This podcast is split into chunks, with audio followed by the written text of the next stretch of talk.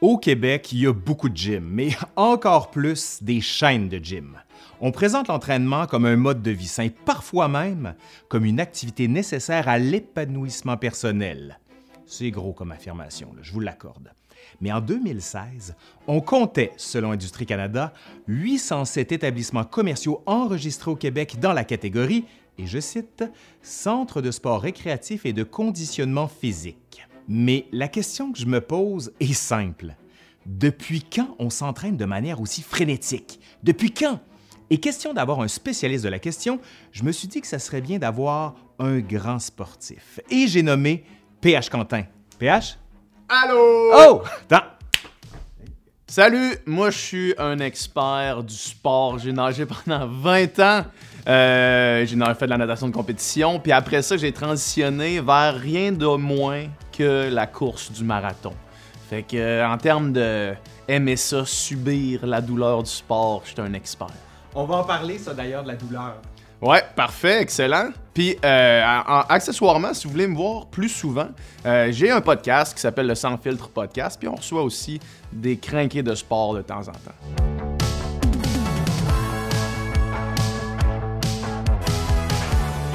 Allez, aujourd'hui à l'Histoire nous le dira, l'histoire de l'entraînement.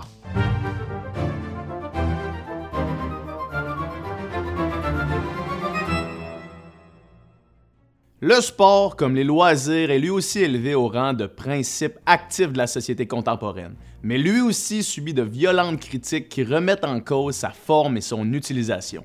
À partir de la seconde moitié du 20e siècle, une véritable culture sportive qui repose sur un système d'institutions, de règles et d'habitudes se met en place.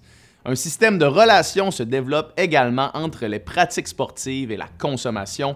Le sport est au cœur des industries culturelles et du divertissement de masse. Le sport devient bientôt un vecteur dominant de la société capitaliste par la production et la marchandisation des activités physiques. La civilisation du loisir permet au temps du sport de s'incarner dans un système bientôt autosuffisant qui, en plus d'encourager le plus grand nombre à le pratiquer, pense les rapports sociaux. Le sociologue Norbert Elias parle alors de pacification des rapports par l'assimilation des règles qui conduit à l'autocontrôle individuel. Bon, qu'est-ce que ça veut dire, ça? Bien, la pacification des sports s'observe concrètement par la mise en place d'un organe de contrôle qui veille à faire respecter les règles. Je parle de l'arbitre ici. Oui, c'est l'arbitre.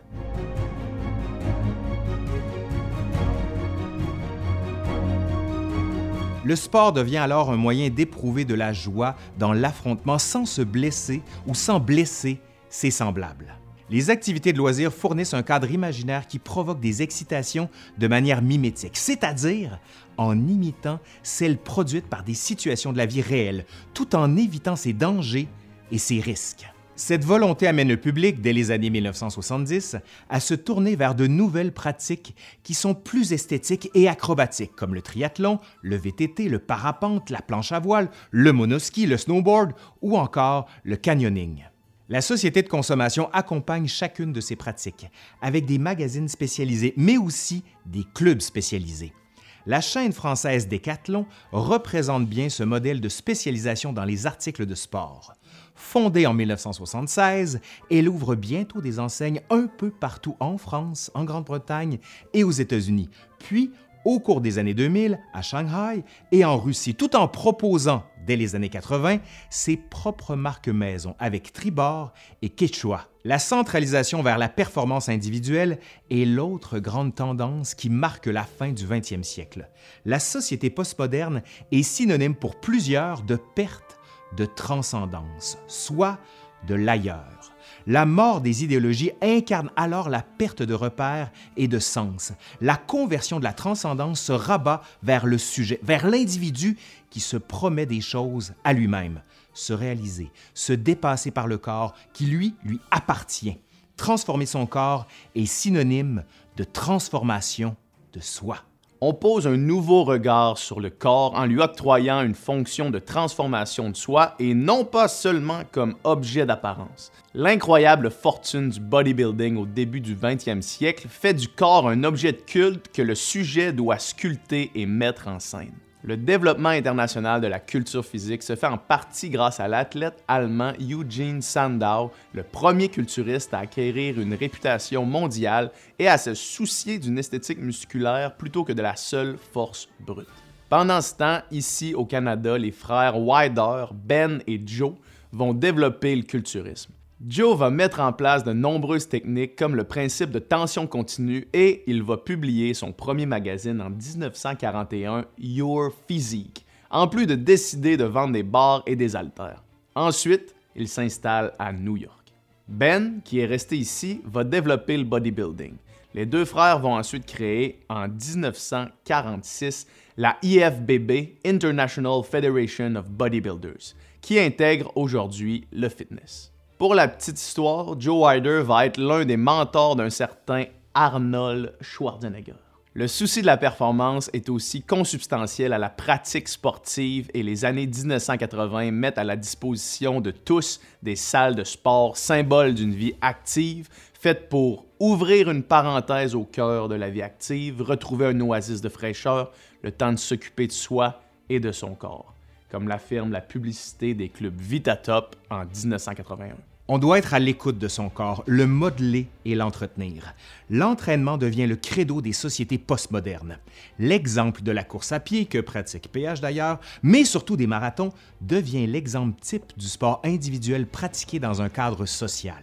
Les plus grandes villes d'Europe, mais aussi d'Amérique, organisent des courses ouvertes pour tous. Après mai 68, plusieurs sont attirés par la course par son aspect écologique le coureur ne dérange ni ne défigure la nature. Il entre en communion avec elle. Les fabricants de chaussures investissent alors massivement en développant des nouveaux produits, des chaussures off-road, pour sortir des sentiers battus et prendre d'assaut les terrains difficiles, comme la montagne. On propose bientôt des Walkman, ouais, le fameux Walkman jaune qu'on a tous eu dans les années 90, ou encore des montres d'entraînement qui mesurent le rythme cardiaque et la distance parcourue l'économie de la course devient une économie intégrée. La compagnie Nike, fondée en 1972, adopte alors le slogan Just Do It, symbole de la liberté conférée aux sportifs, en plus de s'associer aux grandes figures sportives américaines comme le fameux basketteur Michael Jordan. Et Nike devient l'équipementier de certaines des équipes les plus prestigieuses du football européen. Depuis les années 2000, on assiste à l'élargissement des bases sociales du recrutement des coureurs, la course faisant autant partie d'une culture des loisirs qui associe recherche d'autonomie, culte de la performance, plaisir et fête. Le marathon de New York en 1970 ne compte alors que 127 coureurs, alors qu'aujourd'hui, disons en 2015, on en compte plus de 50 000 de grandes industries de loisirs, comme la série Rock and Roll, organisent des tours, des séries de marathons, un peu partout dans le monde auxquels les coureurs peuvent participer en voyageant. En touristes sportifs à Montréal, Mexico, Dallas, Washington, Madrid, Liverpool, Dublin, Las Vegas, renforçant encore plus la domination de la course comme pratique sportive ordinaire sur la planète. Des versions plus ludiques de la course naissent aussi, comme The Color Run, qui se déroule dans 50 villes américaines en 2012 et fait courir plus de 600 000 personnes. On a tous vu les photos avec la poussière dans les airs remplis de couleurs. Les applications sur les téléphones intelligents comme Night Running ou encore Runkeeper, qui estime son nombre d'utilisateurs à 40 millions, remportent un succès rapide et permet d'allier le sport avec la technologie de géolocalisation tout en rythmant la course de chacun, fixant des objectifs et des records personnels. Oh! Toi, qu'est-ce que tu prends comme application pour courir? Moi, je cours avec ma Garmin, de ma montre Garmin, qui est 100% Garmin, linkée à Garmin sur mon ordinateur, où est-ce que j'ai le site Garmin puis un compte Garmin. Ok, une chose qu'ils font pas d'ordinateur Garmin. Non. Un ordinateur Garmin. bon, ben. L'individualisation sportive s'accentue ici encore La richesse du temps du sport permet d'évaluer l'invention d'un temps séparé du temps quotidien qui s'insère dans la culture de masse, permettant la capitalisation par de grands entrepreneurs incarnés ou plutôt désincarnés, ici dans les multinationales du sport et du loisir. La grande transformation sportive du 20e siècle demeure aussi le sport de haut niveau. Le culte de la performance, rendu possible par l'institutionnalisation qui a été initiée au 19e siècle, va faire du sport le vecteur par excellence pour définir l'exploit et le dépassement de soi. Devant ce qu'on qualifie alors de désenchantement du monde, soit la perte de valeur collective unificatrice, le sport fournit des héros à une société en quête de modèles identitaires. Le réenchantement du monde est alors possible par le sport, phénomène culturel mainstream globalisé pris en charge par diverses forces politiques, économiques ou sociales. L'écrivain Émile Zola affirmait déjà en 1866, et je cite, que la gymnastique a été une nécessité sociale, presque une religion pendant la période grecque. Elle a été un amusement, une passion honteuse sous l'Empire romain, elle doit être chez nous un simple remède, un préservatif contre la folie.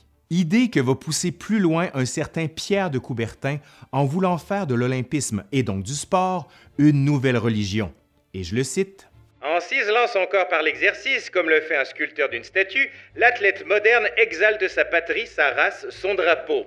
Entrent en scène alors les nouveaux dieux du stade, les stars du sport, prêts à faire vibrer les foules à cet instant paroxystique de la performance sportive. Ce qui fait le sport de haut niveau, c'est sa dramaturgie, mais plus encore l'incarnation de l'idée de progrès, soit faire toujours mieux en allant au bout de soi. Au sport qui se développe à partir du 19e siècle dans une optique compétitive par une recherche de records, la constitution de fédération et finalement la professionnalisation, s'ajoute bientôt une presse sportive qui met en scène et en place une imagerie et des mythes sportifs qui résonnent un peu partout dans l'espace public et privé.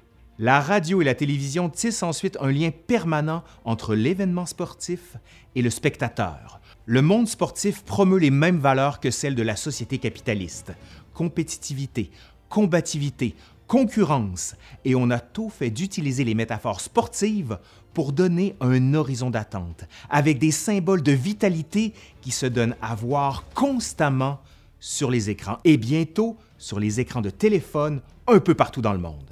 On y admire le triomphe des gagnants comme la face des perdants et leur manière honorable ou non d'accepter la défaite pour mieux revenir et tenter leur chance à nouveau. Roland Barthes voit alors dans le style sportif le mythe de l'éternelle jeunesse en ce qu'on le place comme vertu essentielle dans la conception de la santé.